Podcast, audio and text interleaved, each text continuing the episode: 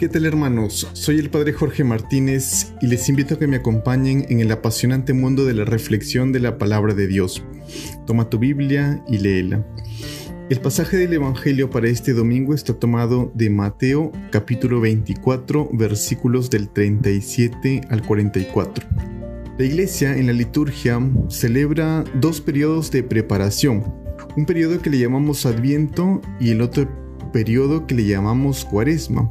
El periodo de preparación que le llamamos Adviento nos prepara para la Navidad y el periodo de preparación que le llamamos Cuaresma nos prepara para otra gran fiesta que es la resurrección de nuestro Señor Jesucristo.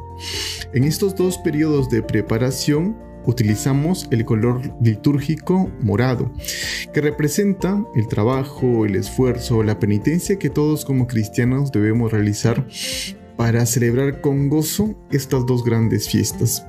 Nos encontramos ahora en el inicio del Adviento, un tiempo de preparación para celebrar la primera venida de Cristo, la primera venida de Dios al mundo, que es la Navidad, el nacimiento de Dios hecho hombre. Empezamos este año litúrgico con el ciclo A, en el que reflexionaremos el Evangelio de Mateo. Este tiempo de Adviento que se compone de cuatro domingos, cuatro semanas de preparación concéntricas, es decir, centradas en Cristo Jesús. En esta primera semana de Adviento el tema podríamos decir que es estén preparados, porque no saben cuándo llegará. El segundo domingo de Adviento podríamos decir que el tema es ánimo, ya está cerca, llegará en cualquier momento. El tercer domingo de Adviento nos plantea una pregunta, ¿y cómo reconoceremos al Mesías? Y el cuarto domingo de Adviento sería, el Mesías que esperamos es Jesús y nacerá de María. Dos actitudes, hermanos, que este domingo de Adviento nos recuerda, la esperanza y la vigilancia. Tener esperanza no es lo mismo que esperar. Esperamos cuando lo que llega se debe al esfuerzo humano. Por ejemplo, cuando a fin de mes esperamos un sueldo o cuando vendemos algo esperamos que se nos pague. Eso es una espera que depende del esfuerzo humano. Pero tenemos esperanza cuando lo que adviene, es decir, cuando lo que viene nos sobrepasa humanamente, es decir, un milagro, es decir, el reino de Dios. Esperar nos sitúa en un estado de receptividad, de estar atentos, de estar abiertos a Dios. Esperar con esperanza es estar convencidos de que llegará algo que supera nuestras fuerzas. En nuestro caso, el reino de Dios en su plenitud. Vigilar, que es este segundo tema de este, de este primer domingo de Adviento, es velar, solícitamente durante un tiempo, es estar despiertos hasta alcanzar el fin deseado. Exige tener los ojos abiertos y cuidar con responsabilidad. Vigilar ante la llegada de Dios equivale a estar despiertos en disposición de servicio, sobre todo al que más necesita, atentos ante el futuro sin descuidar el presente abiertos a reconocer la presencia de Dios y de su reino en los acontecimientos cotidianos de la vida y a actuar en consecuencia. En la primera lectura del profeta Isaías vemos esta visión que nos narra el profeta. Es una llamada de atención a su pueblo. Isaías, hijo de Amós, acerca de Judá y Jerusalén. De las espadas forjarán arados, de las lanzas podaderas. No alzará la espada pueblo contra pueblo, no se adiestrarán para la guerra. Isaías observa a su pueblo, observa a Jerusalén y observa mucha injusticia, observa mucha división. Pero el profeta, que es el que anuncia la buena nueva y a la vez denuncia las injusticias, Sueña con un pueblo recto, sueña con un pueblo justo, sueña con un pueblo en paz, sueña con un pueblo que las espadas las conviertan en arados, que las lanzas las conviertan en podaderas para hacer el bien. Y es lo mismo que nos dice hoy a nosotros como cristianos, como peruanos, que dejemos de lado nuestro egoísmo, nuestra soberbia, que dejemos de lado la corrupción en la política, que dejemos de lado el partidismo, que dejemos de lado todo lo que vivimos actualmente, nacionalismos, guerras, todo aquello que nos divide. Y esto lo observamos hoy en día.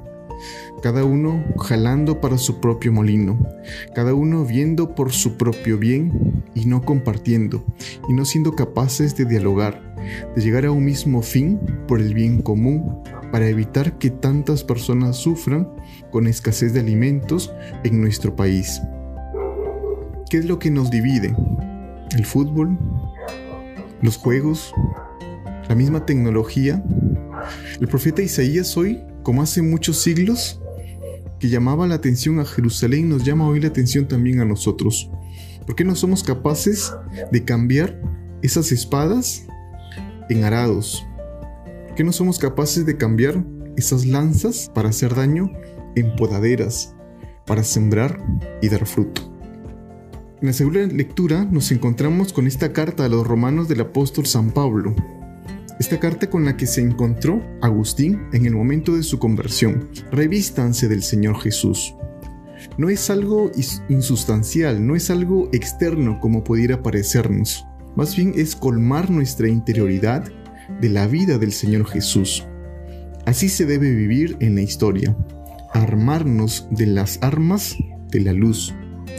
Agustín escuchó esas voces misteriosas que decían, toma y lee, tole leye, tole leye.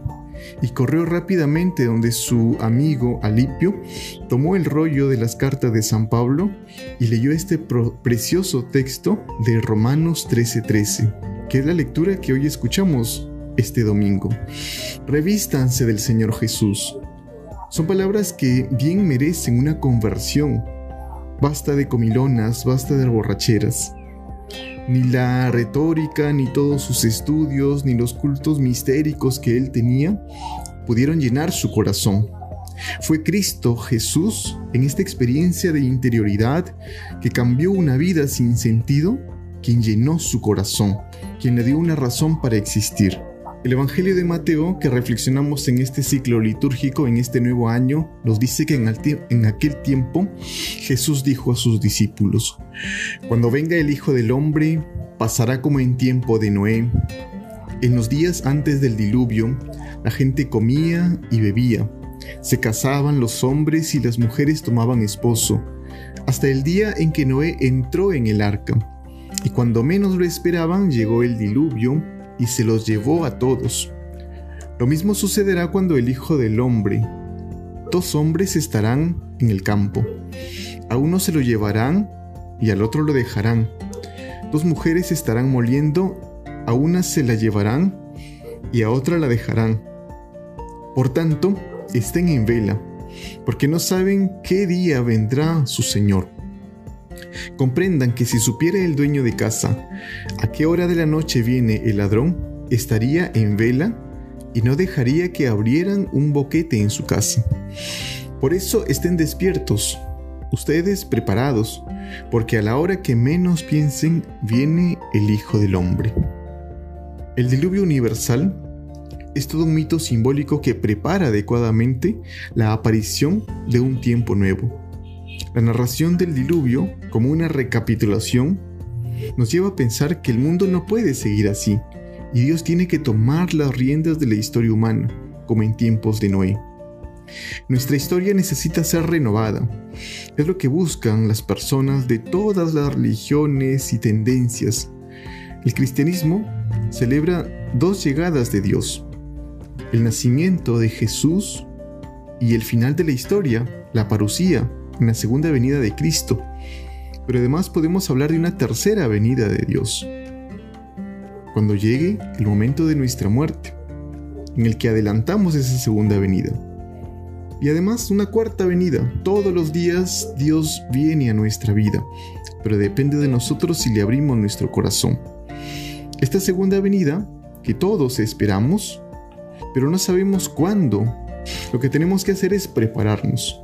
¿Cómo nos preparamos? Estando en vela, estando despiertos. Como no sabemos la fecha, Lo único que debemos hacer es estar permanentemente preparados. ¿Cómo nos preparamos con el servicio a los demás? Este es el estado de la iglesia después de la resurrección de Jesús, una gran espera hasta su segunda venida. Otra razón de estar preparados, pues es que podemos adelantar la segunda venida de Cristo, una venida personal, en nuestra muerte. Será un encuentro glorioso. Con nuestra muerte adelantamos esta segunda venida. Pablo les dice a los romanos, ya es hora de despertarse del sueño. Pablo nos dice hoy también a nosotros que debemos despertarnos y alistarnos. Nada de comilonas ni borracheras, nada de riñas ni pleitos, revístanse del Señor Jesús. Esperemos revestidos de nuestro Señor, nuestro Salvador.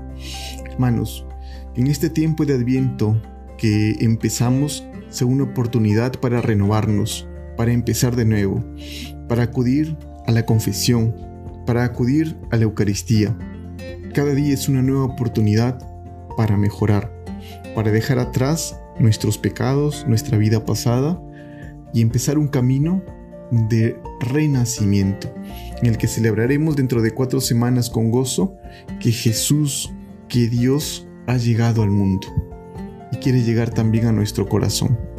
Que tengamos un bonito domingo en familia. Toleleye. en